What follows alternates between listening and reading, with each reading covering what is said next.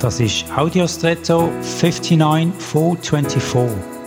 Hallo und schön hast du eingeschaltet.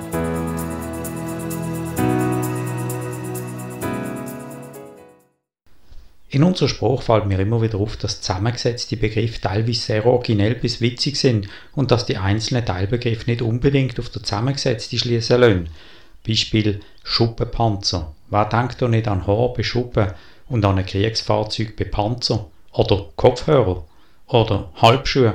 Als wäre das ein unvollkommenes Produkt, halb Schuhe und ja halb was sonst. Schlimmer noch, Darmstadt. Aber die Kombination macht es eben aus.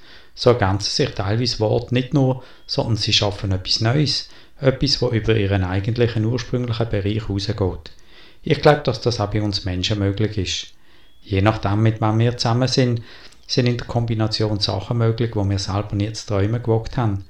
So wünsche ich dir für heute, dass du das Potenzial sehen, wertschätzen und ausschöpfen kannst, wo entsteht in der Gemeinschaft mit anderen.